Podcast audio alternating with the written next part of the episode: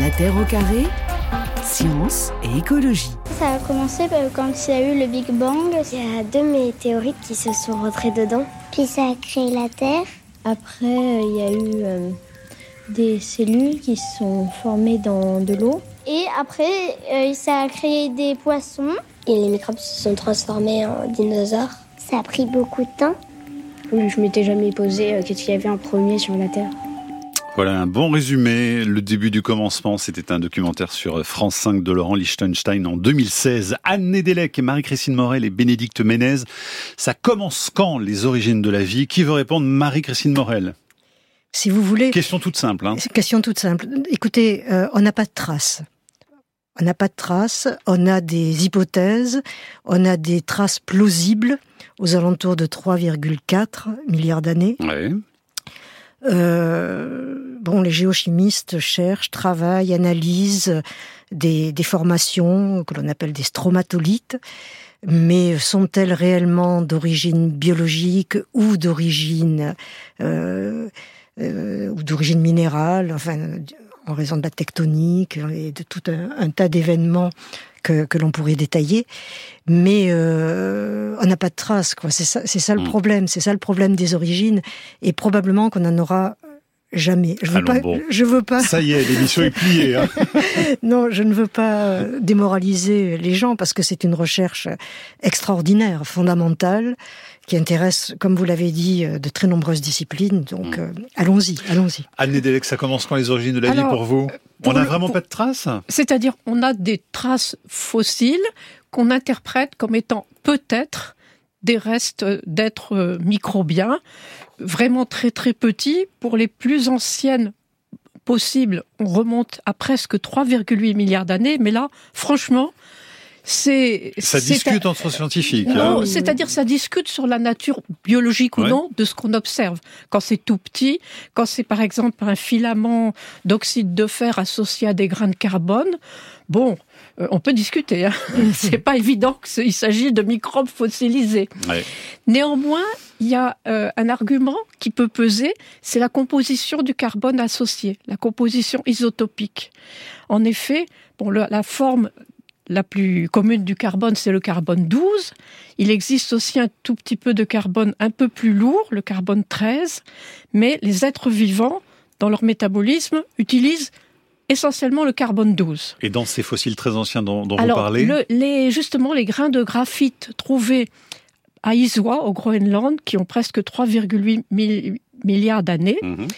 eh bien, ont une signature isotopique en carbone qui pourrait être compatible avec une origine biologique. Bon, je note qu'on emploie beaucoup le conditionnel hein, depuis le début de cette émission. Bénédicte Ménez, de oui, votre tout à côté fait, parce que ce qu'on va rechercher, c'est des, des micro-organismes, donc déjà des choses toutes petites qui sont faites de matière molle, qui se préservent pas très bien, surtout sur ces échelles de temps-là. On parle de, de plusieurs milliards d'années.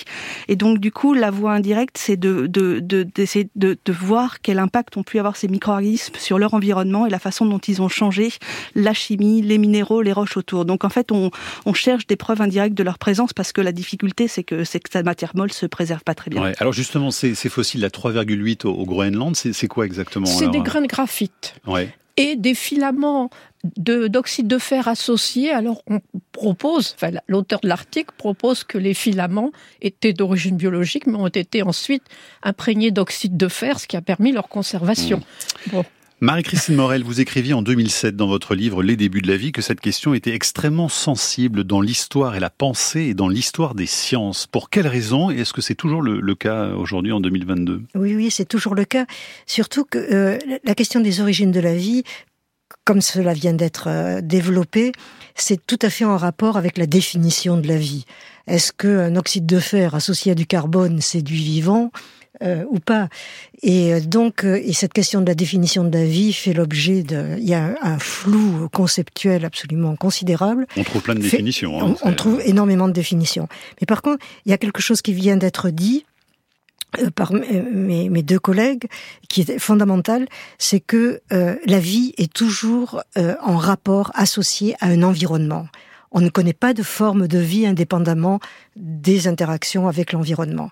Et de fait, je crois que la définition de la vie sur laquelle tous les scientifiques peuvent s'accorder, c'est que la vie, le vivant, la vie, c'est euh, euh repose sur les interactions entre les êtres vivants euh, dans un environnement donné mmh. et interagissent sur cet environnement qui en retour interagit également sur euh, sur les métabolismes et euh, voilà. Donc ça, c'est à mon avis la définition la plus euh, la plus raisonnable et qui peut rassembler plusieurs disciplines autour d'une même recherche. Oui, c'est ça aussi, c'est de se faire croiser hein, finalement vos différentes disciplines, la, géologie, la, biologie, tout ce qu'on peut faire justement pour essayer de répondre à, cette question. Et pourquoi c'est aussi sensible aussi à Anne Nedelec selon vous? Parce que ça renvoie aussi à nos à nos propres origines, tout simplement, non? Oui, c'est une question que tout le monde se pose et qui peut avoir euh, des arrière-plans divers bon, dans lesquels je ne vais pas entrer. Mais je pense que c'est une question qui passionne tout le monde d'emblée. Malheureusement, on est prisonnier de la, la, crédibilité ou la, de l'enregistrement fossile. Et puis aussi d'un fait qui vient en plus sur Terre, c'est que sur Terre, on n'a pas de roche plus ancienne que 4 milliards d'années. Jusqu'à présent, on n'en a jamais trouvé. Or, la Terre s'est formée il y a 4 milliards et demi d'années. Mhm. La différence, 500 millions, il s'est rien passé pendant ces 500 millions C'est pas qu'il s'est rien passé, c'est qu'on peut pas trouver d'enregistrement. Il n'y a pas de roche. Il n'y a pas de roche. On a quand même des minéraux qui datent de plus de 4 milliards d'années, qu'on trouve en dehors de leur roche, de la roche où ils ont cristallisé, minéraux tout petits, des zircons, qui ont la propriété de pouvoir être datés précisément parce qu'ils contiennent un tout petit peu d'uranium. Il connaît la désintégration de l'uranium et sa vitesse surtout de désintégration. Donc on peut dater les zircons, les zircons qu'on a trouvés, et on trouve des âges supérieurs à 4 milliards d'années. Mais qu'est-ce que ça nous dit? Ça nous dit une seule chose, qu'il y avait déjà de l'eau liquide.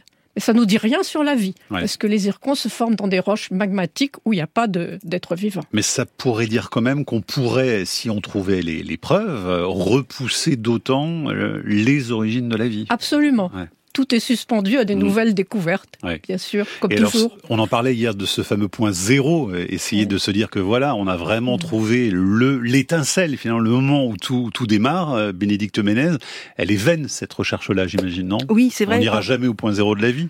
Euh, non, non, parce que effectivement tout, tout dépendra de la définition de la vie, parce que ça peut être aussi ce fameux ancêtre commun universel dont on parle beaucoup, Lucas, mais qui avait un matériel génétique pour être comparable aux, autres êtres vivants actuellement.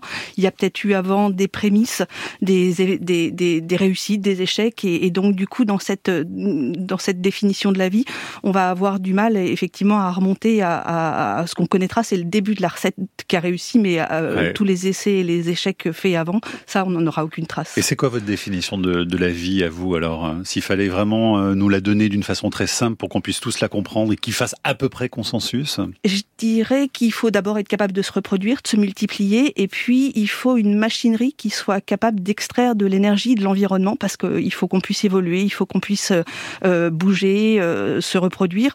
Et donc du coup, tirer son énergie de son environnement, ça veut dire vivre dans des zones où on est en déséquilibre chimique permanent. Et ça, c'est pour moi la vie euh, telle que le géologue la voit. Oui, mais se reproduire, ça exclut aussi quelques organismes intéressants dans, le vivant quand même. Hein. Marie-Christine Morel, quand on parle des virus par exemple, est-ce qu'on les inclut euh? Ah ben les virus se reproduisent. On, a, on en connaît quelque chose quand même. Euh, on a traversé deux années de, de reproduction intense. Ils se répliquent, mais est-ce qu'ils se reproduisent pour autant, si on veut aller vraiment... Euh... Ils se répliquent, mais euh, il n'y a pas de reproduction sans réplication. Et la réplication a pour but de se de reproduire à l'identique. Donc évidemment, un virus se, se, se réplique au sein d'une cellule haute, bien entendu. Mais il y a encore plus simple que les, virus. Il y a les viroïdes. Qu'est-ce que c'est ça? Alors, ce sont des particules subvirales, c'est-à-dire un virus, c'est un matériel génétique, ADN ou ARN, entouré d'une enveloppe, une capside, etc. les viroïdes, ce sont des ARN nus absolument sans enveloppe, sans capside, qui pénètrent dans les cellules vivantes et euh, qui plus est, ils sont des très très bons candidats à des événements métaboliques euh, primordiaux, parce que ces ARN, d'une part, portent l'information génétique, mais également sont euh, ce qu'on appelle des ribosymes, c'est-à-dire sont capables d'activités catalytiques dont on a cru pendant très très longtemps que seules les protéines étaient capables. Donc voilà un morceau d'ARN qui porte une information et qui est un, catalyseur, un enzyme, un ribosyme, on dit, pour associer les deux termes, et donc, euh, donc voilà, donc c'est, euh, ça se réplique et ça se reproduit euh, à l'infini. Anne Delec, parce que vous parlez justement des virus hein, dans, dans, votre livre pour donner la petite nuance. Hein. Alors, en fait, franchement, pour dire la vérité, pour les éliminer par facilité. Parce que justement, la question est complexe. Comme Marie-Christine vient de le dire, après, avec les virus et puis en plus les viroïdes, là, on touche vraiment aux limites de la vie. C'était affaire de spécialistes, c'était l'affaire d'un ou d'une biologiste. Je, ne voulais pas trop m'engager sur ce terrain un peu glissant pour moi. Mais vous l'écrivez quand même, ouais. Mais j'ai, oui, enfin, un petit peu pour dire que je ne le traiterai pas. La vie, elle a commencé déjà ses premiers pas pour se développer déjà à 2 milliards 100 millions d'années. Vous vous rendez compte? Pour arriver à, à vous et moi, le chemin parcouru, jalonné par des extinctions, la voix du géologue Abderrazak El Albani en 2016 dans un film Le début du commencement sur France 5. Comment la vie est-elle apparue? C'est donc le deuxième volet cet après-midi de notre série sur les origines avec Anne Nedelec aujourd'hui, Marie-Christine Morel et Bénédicte Ménès pour en parler. Anne Nedelec, lorsque Abderrazak El Albani euh, parle de la vie qui aurait commencé il y a 2 milliards 100 millions d'années, on évoquait presque 4 milliards tout à l'heure, donc il s'est passé plein de choses entre temps. Et là, il évoque des organismes particuliers quand même. Hein. oui, c'est-à-dire qu'il a euh, l'idée que ce qu'il avait trouvé au Gabon, qui sont des, traces, peut-être des fossiles macroscopiques, donc assez grands, hein, c'est beaucoup plus grand que ce qu'on regarde euh, il y a 3,8 milliards d'années, étaient peut-être des fossiles d'eucaryotes, c'est-à-dire pas du tout des êtres primitifs, mais des êtres dont la cellule comprend déjà un noyau.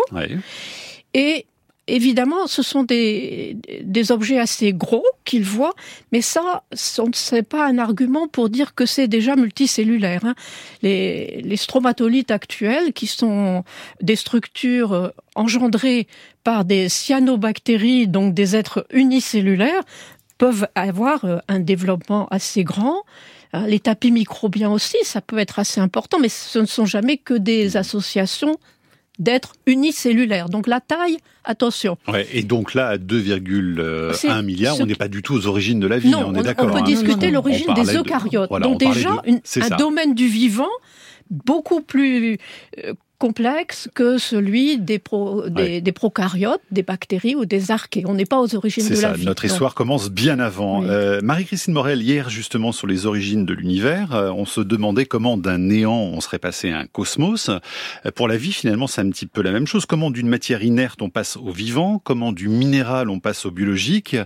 Donc finalement, cette histoire d'aller aux origines de la vie, c'est d'essayer de chercher cette petite étincelle qui a mis le feu aux poudres, quoi. C'est ça hein, l'histoire? Oui, mais je crois qu'il n'y a pas eu d'étincelle il y a eu euh, toute une série de, processus qui se sont euh, à un moment donné rencontrés pour donner quelque chose de plus en plus euh, élaboré en rapport avec l'environnement toujours. je sais plus ce que je voulais dire, mais enfin l'idée c'est que il n'y a pas eu d'étincelle, il n'y a pas eu que la lumière soit et la lumière fut, si je peux dire, et la création tout d'un coup comme ça des nouveaux, il n'y a pas eu de génération spontanée de la vie. Et euh, donc, euh, mais on pourrait revenir sur toutes ces questions qui sont passionnantes.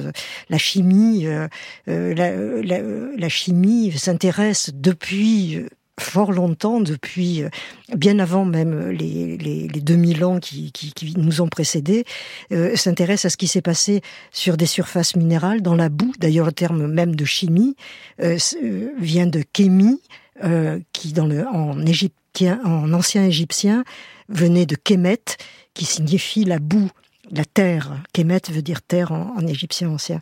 Donc, euh, enfin, c'est très très fascinant toutes ces histoires parce que même il y a 2000 ans et même 3000 et même 4000 ans, les mythologies, euh, les contes, les légendes se posaient déjà, les, posaient déjà les mêmes questions et, euh, et le rapport avec l'environnement dont aujourd'hui on fait euh, des, à partir desquels on fait des découvertes fondamentales parce qu'on a des outils appropriés, eh bien déjà cette question-là, euh, hmm. Faisait travailler la pensée. Bénédicte Ménez, vous souhaitiez rebondir sur Marie-Christine Morel. Hein. Je vais rebondir doublement, mais c'est vrai que c'est vrai que l'argile joue un rôle important dans la création de la vie d'un point de vue biblique, et on voit sur Terre ou dans les météorites ce matériel argileux qui aide à la complexification des, des molécules de carbone. Donc il y a quelque chose qui lie qui lie ces, ces, ces, ces idées. Et c'est vrai que en fait on est parti, si on voit évolution depuis le néant jusqu'au cosmos, pareil dans le système solaire, on est parti avec un, un pool de, de, de, de composés carbonés qu'on retrouve dans les météorites, mais qu'on retrouvait aussi sur la Terre primitive. Et le tout, c'est de savoir comment doucement tout ça a évolué avec les minéraux de la Terre pour former les briques élémentaires qui seraient, euh, euh qui auraient justement soit permis de constituer les êtres vivants, soit surtout permis de commencer cette première euh, bio, biochimie, les réactions chimiques qui soutiennent le vivant. Alors vous parliez justement de la génération spontanée au 19e, débat très vif avec Louis Pasteur et Félix Archimède Pouchet sur cette théorie de la génération spontanée. Pasteur a combattu cette théorie, extrait d'un documentaire série Inventeurs et Inventions. Je suis convaincu que l'origine des microbes procède d'un mode de reproduction similaire à celui des ferments, que toute présence soi-disant spontanée de micro-organismes résulte d'une erreur de manipulation. Les expériences de M. Pasteur sont décisives. Pour avoir des animalcules, que faut-il si la génération spontanée est réelle? De l'air et des liqueurs putrescibles. Or, M. Pasteur met ensemble de l'air et des liqueurs putrescibles et il ne se fait rien. La génération spontanée n'est donc pas. Et ce n'est pas comprendre la question que de douter encore. Voilà, la génération spontanée. Cette idée a été complètement abandonnée, Marie-Christine Morel, aujourd'hui ou pas? Alors, Parce que quand on parlait d'étincelles, ça fait un peu appel à ça, justement. Ça hein. Oui, ça fait appel à ça. Euh, donc je reviens sur cette question de génération spontanée, de chimie qu'émettent euh, la boue chaude du Nil, etc. Dans euh, Aristote euh, proposait que les crocodiles soient issus de la boue chaude du Nil. C'est un thème qui a été repris pendant des années et des années. Et alors il y a eu cette querelle Pasteur-Pouchet, mais je dois dire moi, euh, j'ai une immense admiration pour Pasteur, qui a été un très très très grand scientifique. Mais Pasteur n'a fait que refaire, entre guillemets, euh, les travaux de Redi, Francesco Redi et de Spallanzani euh, dans les années 1600-1700. Et il y a un très très bon livre de d'Agonier qui s'appelle Pasteur sans la légende, qui retrace toute cette histoire. Et, euh, et donc, mais quand même, il a, réussi à mettre un terme à cette question de la génération spontanée à, travers, parce qu'il était à l'Académie des sciences, et à travers cette polémique avec Pouchet. Tout en occultant, dites-vous d'ailleurs dans votre livre, à la début de la vie, le passage de la matière minérale à la vie primordiale. C'est-à-dire Pasteur évite cette, euh, cette discussion? Pasteur évite, oui, évite cette discussion, et d'ailleurs, il, dit, il, traite tous les gens qui, qui s'intéressent à, à la matière minérale de matérialistes. Et Pasteur était un grand religieux et euh, catholique. Et donc, euh, évidemment, le, matérialisme, il mettait ça à distance. Et donc, tout ce qui est en rapport avec la matière et tout ça. Mais quand vous écrivez aujourd'hui que le principe de la génération spontanée de la vie au niveau moléculaire est accepté, ce passage donc du minéral à une matière organique capable de s'auto-organiser, qu'est-ce que ça veut dire alors finalement? Ben, ça veut dire, je ne sais plus de, quand date. Euh, vous savez, on avance. Quand on fait de la recherche, on découvre des choses que l'on n'avait pas découvert dix ans avant ou vingt ans avant. Bon, toujours est-il que euh, euh, il est évident qu'aujourd'hui en laboratoire et en particulier dans les laboratoires de chimie et de biochimie, ce qui se produit, on met en, en, en rapport des molécules dont on pense qu'elles ont pu se, se, se, se rencontrer, se former sur la Terre primitive, on met ça en rapport avec des minéraux euh, dont on pense qu'ils étaient là présents il y a 4 milliards d'années, et on observe les réactions chimiques en présence d'énergie mhm. évidemment, et euh, de, toutes, sortes d'apports énergétiques, et on observe ce qui se produit avec les outils analytiques aujourd'hui qui sont extraordinaires et qui euh, et qui par exemple nous permettent aujourd'hui de voir dans des météorites qu'il y a toute une série de briques élémentaires de, de ce qu'on appelle des composés du vivant. Euh, mais ça, c'est la, la, force de, de, de, la chimie analytique aujourd'hui qui permet de montrer que les conditions minérales sont réunies, que ce soit sur Terre ou dans des météorites ou autres Donc il faut des conditions particulières voilà, pour, cette que les atomes se rencontrent, réagissent et forment ce que l'on appelle des composés du vivant. Mais ça ne fait pas la vie. La matière ne fait pas la vie. Bénédicte Ménez Oui, il faut des, matériaux relativement simples. Il faut de l'eau et il faut des roches qui contiennent beaucoup de fer, tel qu'on du fer qu'on dit réduit, c'est-à-dire du, du fer qu'on trouve dans les profondeurs de la terre. Et là, ça commence à, à déclencher. Ça, c'est les ingrédients dont vous parliez tout à l'heure de la recette. Hein, voilà, tout à fait. Hein. Et en fait, il suffit. L'eau est capable de faire réagir ces minéraux et surtout de produire de l'hydrogène. L'eau est transformée en hydrogène et là, on commence à avoir une interaction avec le carbone qui est très très forte pour créer des premières molécules organiques. Voilà, l'ingrédient important, c'est le carbone. Anne Nedelec, une question de Pascal sur franceinter.fr. Est-ce qu'il existe, est-ce qu'on peut imaginer une vie basée sur un autre corps chimique que le carbone? Bon, Ce n'est pas une question pour moi, mais enfin, je vais déjà dire que, que je ne peux pas l'imaginer parce que nous sommes prisonniers de notre cadre de référence terrestre, évidemment. Mais peut-être Marie-Christine aura-t-elle quelque chose de Non, il y, y, a beaucoup de, tentatives autour du silicium. Hein, oui, c'est vrai. voilà. Donc, mais maintenant, euh, on ne connaît le silicium que dans les ordinateurs. Donc, euh, mais on fait de la vie artificielle. Hein, C'est-à-dire sans carbone, mais avec du silicium, hein, ou il faut toujours un peu de carbone pour que ça existe? ah, Non, non. Là, j'étais en train de, de, plaisanter un petit peu, enfin, d'extrapoler cette question du silicium. Euh, non, non, non. La, vie basé uniquement sur le silicium n'existe pas et n'est pas tenté actuellement en laboratoire.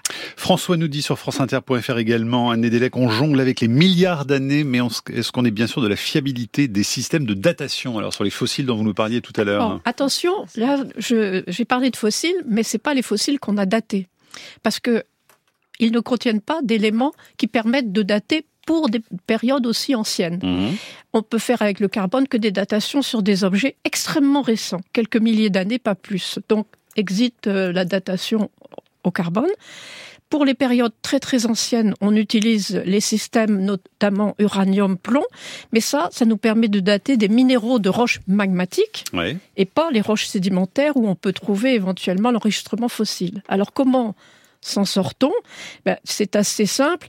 On considère qu'un sédiment, celui qui contient les éventuels fossiles dont on a parlé tout à l'heure, il est plus jeune que la roche magmatique euh, la plus proche sur laquelle il repose. Il est plus ancien que la roche magmatique qui ensuite va le, le recouper ou le recouvrir. Donc on encadre l'âge des roches sédimentaires dans une fourchette. Ça nous donne des, euh, du coup pour les chiffres proposés 3,8 milliards d'années. Mhm. En fait, ce sont des chiffres à quelques dizaines de millions d'années près. À cause de ça, c'est pas à cause de la précision des datations, parce que la précision des datations des roches magmatiques est excellente aujourd'hui. On connaît très bien les constantes de désintégration des isotopes euh, qu'on étudie et les moyens d'études analytiques sont extrêmement performants.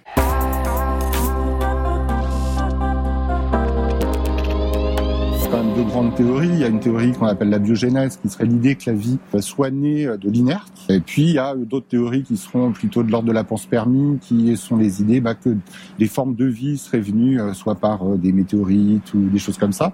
Darwin, dans une lettre en 1871, nous dit quasiment ça. Il nous dit que très probablement, ou en tout cas c'est possible, que la vie est émergée d'une sorte de soupe primordial, sous des conditions. Euh, donc c'est vraiment des choses qui agitent euh, les communautés scientifiques, euh, enfin en tout cas à l'époque, de manière très forte.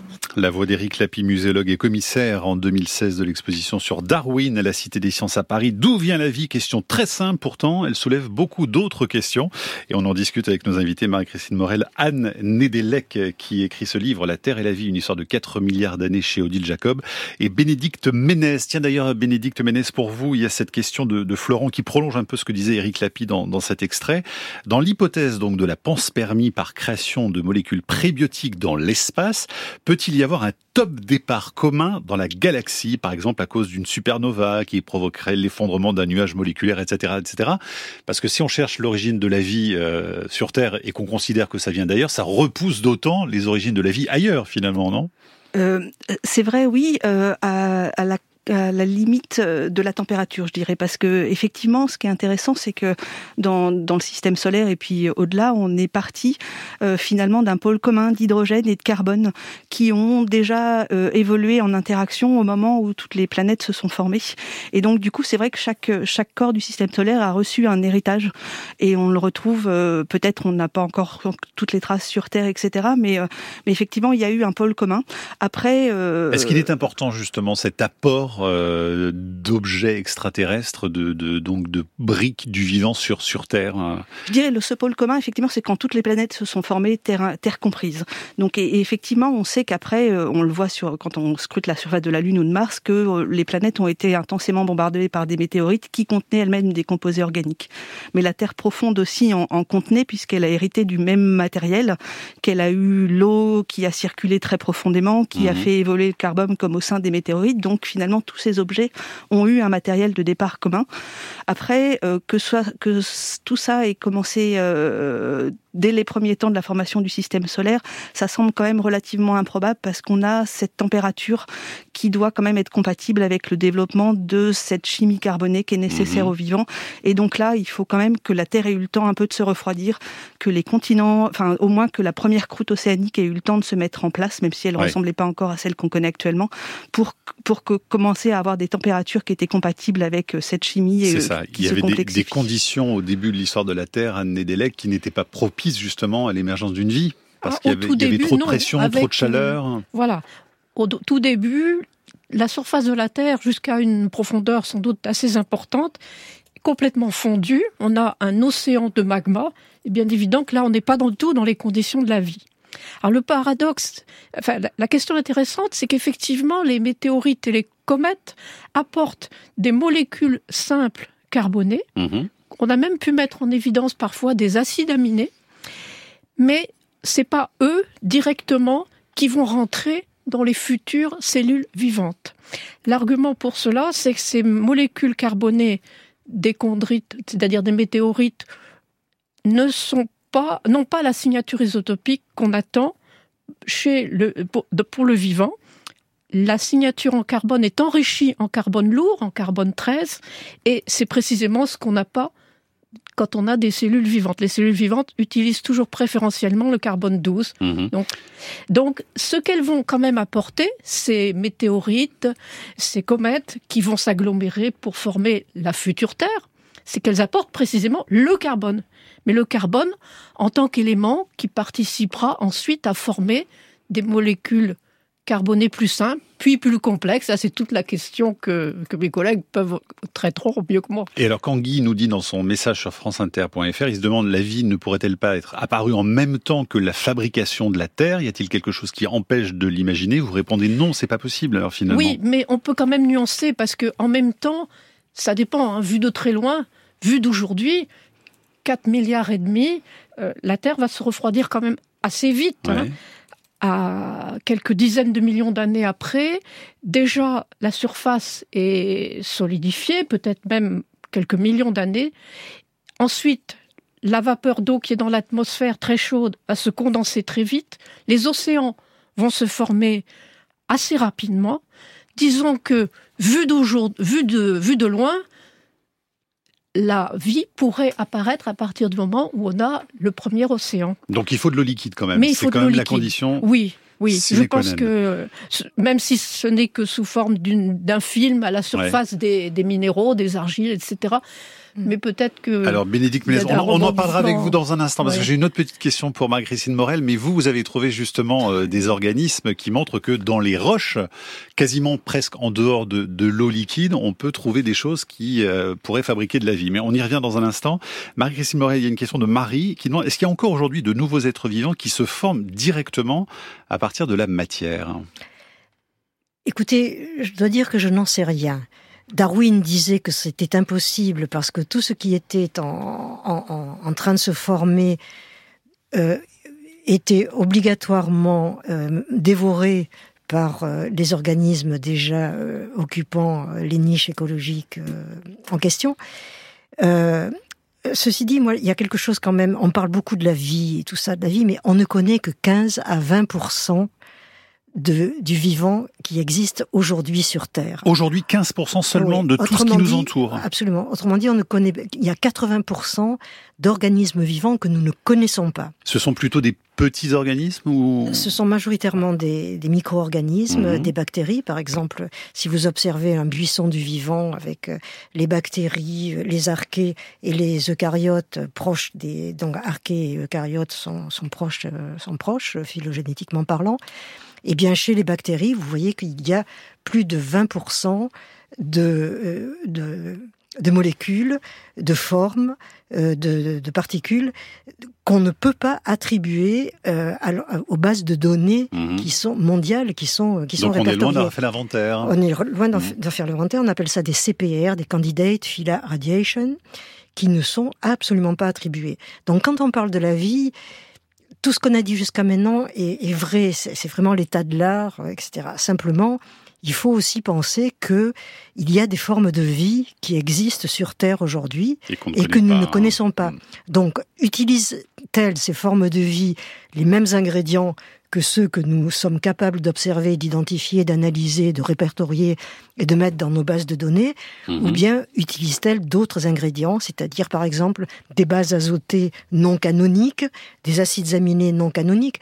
On connaît, je vais simplement dire une chose qui est absolument... Oui, simple si c'est possible. Simple. Eh bien, vous savez, tout le monde dit il y a 20 acides aminés, enfin, etc., ou 22 parfois. Eh bien, vous savez qu'il y a 500 acides aminés dans le monde vivant et que 149 d'entre eux rentrent dans la constitution des protéines. Ce ne sont pas les 20 qui sont génétiquement codés. Donc voyez, quand on parle de la vie, il faut penser non seulement les briques, il faut penser les ingrédients, il faut penser les, comment ça s'est formé, mais il faut penser les fonctions biologiques qui permettent à la vie d'exister. Bénédicte Menez, on parlait donc de l'eau liquide comme étant un ingrédient indispensable à l'émergence de la vie. Est-ce qu'on peut pour autant ne pas imaginer la naissance de la vie dans un milieu euh, purement terrestre, dans les roches? Par exemple, celles que vous étudiez oui, mais ça, tout à fait, mais ça, ça le dissocie pas de, de, de l'eau parce que effectivement. Il faut toujours de l'eau. Hein.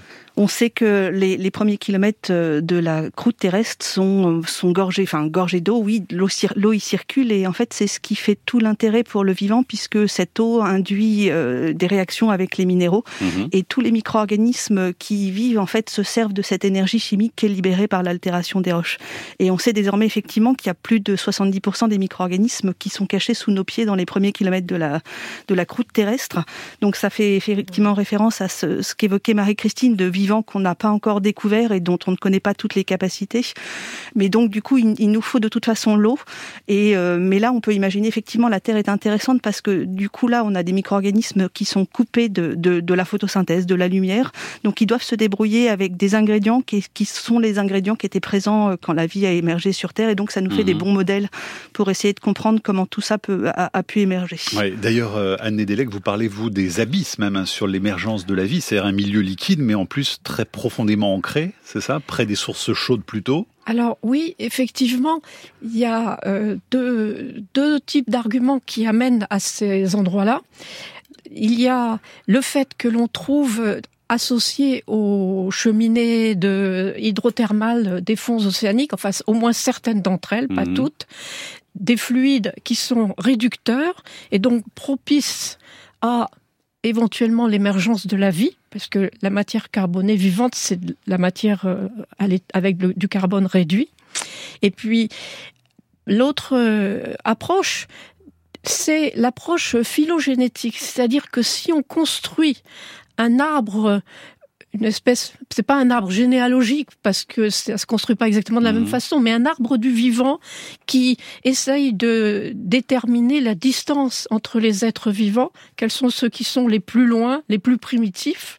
On tombe avec des, des prokaryotes, des organismes simples, unicellulaires sans noyau, des archées ou des bactéries qui ont aujourd'hui la propriété d'être thermophiles, de vivre dans des conditions chaude. Donc, à haute euh, température. Hein. Voilà, c'est ça. Donc, ça fait un deuxième argument qui fait pencher euh, vers ce contexte pour l'émergence possible de la vie. Cette soupe euh, prébiotique, biotique même, cette soupe de la vie, Marie-Christine Morel, euh, dont vous nous avez souvent parlé à ce micro c'est ça, c'est ce milieu, cette soupe vraiment très chaude. quoi. C'est cette soupe très chaude sur laquelle pendant des années, des dizaines d'années, de très nombreux laboratoires se sont, se sont penchés. Mais moi, je voudrais revenir sur cette découverte des intraterrestres. On n'a pas utilisé le mot, mais c'est ça dont il s'agit, hein, donc ces organismes dans les roches. C'est une des, des découvertes fondamentales les plus importantes, je crois, dans, de, ces, dernières années. Ça a été fait donc dans le laboratoire de, Bénédicte.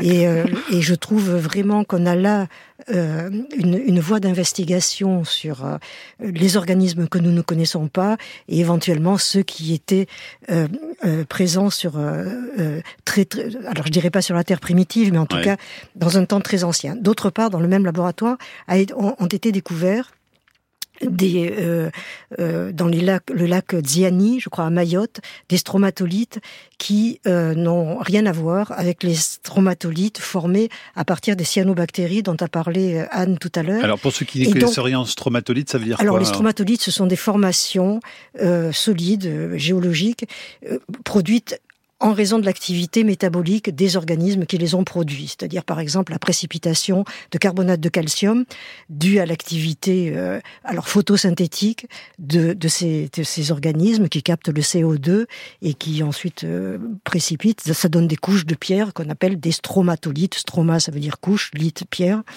Et donc, euh, pendant très longtemps, on a pensé que les cyanobactéries, c'est très important, les cyanobactéries étaient le produit de l'activité photosynthétique oxygénée. Trouve des stromatolites qui sont dus à l'activité euh, de, de, de, de photosynthèse, anoxygénique, c'est-à-dire euh, en, l'absence d'oxygène. Et euh, Qu'est-ce que cela montre? Cela mmh. montre que la biodiversité est originelle. On parle beaucoup de biodiversité aujourd'hui, mais dès les origines, il y avait différents métabolismes, il y avait différents types d'organismes. Et cette diversité, donc, on la retrouve dans les entrailles de la Terre qui grouillent de vie, Bénédicte Ménez, hein, ces intraterrestres dont parlait Marie-Christine Morel, c'est ça.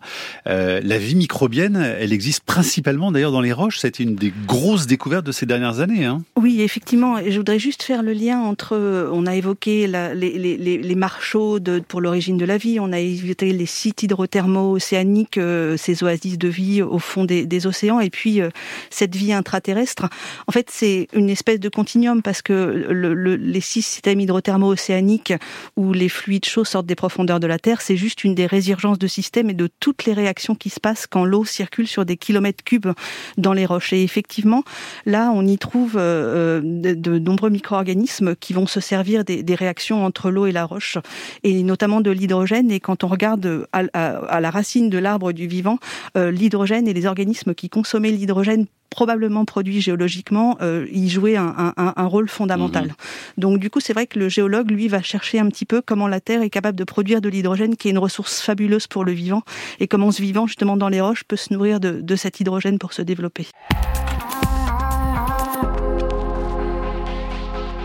Dans cette terre au carré sur les origines de la vie cet après-midi avec euh, nos invités Anne Nedelec, Bénédicte Ménez et Marie-Christine Morel. Marie, ce qui vous demande d'ailleurs Marie-Christine Morel, comment sait-on qu'il y a 85% euh, des organismes qu'on ne connaît pas, puisque justement on les connaît pas? Ben, Pourquoi? Eh bien, tout simplement, d'abord c'est un travail extraordinaire qui est fait par les systématiciens. Enfin, la systématique est une discipline biologique qui s'est énormément développée ces 15-20 dernières années et il y a de plus en plus de gens qui vont dans des environnements divers et variés, secouer des arbres, explorer, euh, aller à la pêche, euh, aller à la pêche, oui, euh, faire ce qu'on appelle de la métagénomique à partir de prélèvements de sol, d'eau, enfin, donc on est capable d'en conclure. Et, donc on, est capable d'en conclure. Voilà. Bon, et on trouve, comme je l'ai dit tout à l'heure, des, des, des molécules que l'on ne retrouve pas dans les bases de données qui mhm. qualifient le vivant aujourd'hui. Voilà, et tous ceux qu'on ne connaît pas, ils sont par exemple dans, dans, les roches que vous étudiez, Bénédicte Ménez, avec vos intraterrestres. Hein. Effectivement, quand on va à la pêche, comme vous dites, euh, rechercher des, des, des carottes de roches de quelques kilomètres de profondeur, euh, euh, profiter d'une mine qui vient de s'ouvrir euh, pour aller justement euh, explorer ce nouveau domaine du vivant, euh, la plupart du temps, on, les, quand on, les séquences d'ADN, comme finalement les inspecteurs sur le lieu d'un crime, les séquences mhm. d'ADN, on n'a pas de, de référence et ça fait référence à des organismes qu'on n'a pas encore découverts. Anne Nedelec, une question de François, le fameux Lucas, le dernier ancêtre commun universel. Qui était-il vraiment alors? Oh bah c'est une pure hypothèse. Enfin, Marie-Christine en parlerait mieux que moi. Oui. Évidemment, à cause de l'acronyme Lucas, on a l'impression que c'est quelqu'un ou C'est plutôt pas un, un être fossile, vivant. c'est pas une Mais cellule. non, pas du tout. Mais c'est quoi alors? Parce qu'on nous le présente comme le tout premier. euh, Eh ben, c'est c'est un algorithme qui euh, rassemble euh, toutes les séquences que l'on connaît euh, d'ADN ou d'ARN selon les, les gens qui, qui, qui séquencent, Mhm. ou de protéines euh, basées sur un certain nombre de protéines qui sont bien connues et bien réparties dans les trois domaines du vivant. Et à partir du rassemblement de toutes ces caractéristiques euh, euh, biochimiques, si je peux dire, on dresse euh, ce que l'on appelle un ancêtre commun, mais qui est quelque chose qui n'existe pas. Mhm. C'est vraiment euh, un outil d'investigation de laboratoire, comme on a plein d'outils d'investigation, le microscope, la métagénomique ou autre. Bénédicte Ménès, une question de Romain. Est-ce que l'origi- l'origine de la vie, nous allons vraiment la découvrir sur Terre? Probablement que la Terre n'est pas l'endroit le plus simple pour étudier l'origine de la vie parce que la vie est omniprésente euh, à la surface et, et- mais également en profondeur. Donc il faudrait trouver des endroits où en fait on puisse mettre en évidence une, cette fameuse chimie prébiotique, ce que les ingrédients, ce que les, les interactions entre l'eau et la roche sont capables de produire pour mieux conceptualiser ce qui était présent sur la Terre primitive. Et ça, c'est soit présent sur les planètes qui sont encore inhabitées, soit il y a quelques endroits sur Terre, des cratons très anciens comme au Canada, où là on a de la chance d'avoir euh, Mais justement ça, re- une ça repousse d'autant le lieu géographique de l'apparition, ou en tout cas des origines de la vie. Alors, ça pas peut, forcément, euh, ça, ça repousse pas forcément, mais il nous faut des bons exemples à étudier où mais il ça y a peut être ailleurs que sur notre planète. et ça cas. peut être ailleurs que sur notre planète. Ouais. Très vite, Marie-Christine Morel, en deux secondes. Simplement, moi, je crois davantage au, crat au, au craton canadien qu'à la recherche de la vie euh, ailleurs. Parce que euh, la recherche de la vie sur Terre, d'abord, personne ne peut dire aujourd'hui que si la vie repartait euh, dans les conditions primitives, elle suivrait le même chemin que ce qu'elle a, que, que ce qu'elle a accompli pendant ces quatre derniers milliards d'années. Et ensuite, euh, la Terre est un environnement absolument unique. Eh ben voilà, on terminera avec ça, en renvoyant également sur le livre d'Anne Nedelec, La Terre et la vie, une histoire de 4 milliards d'années, c'est chez Odile Jacob. Merci à toutes les trois d'être venues. On poursuit notre série demain sur les origines de l'humanité. La Terre au carré est un podcast France Inter.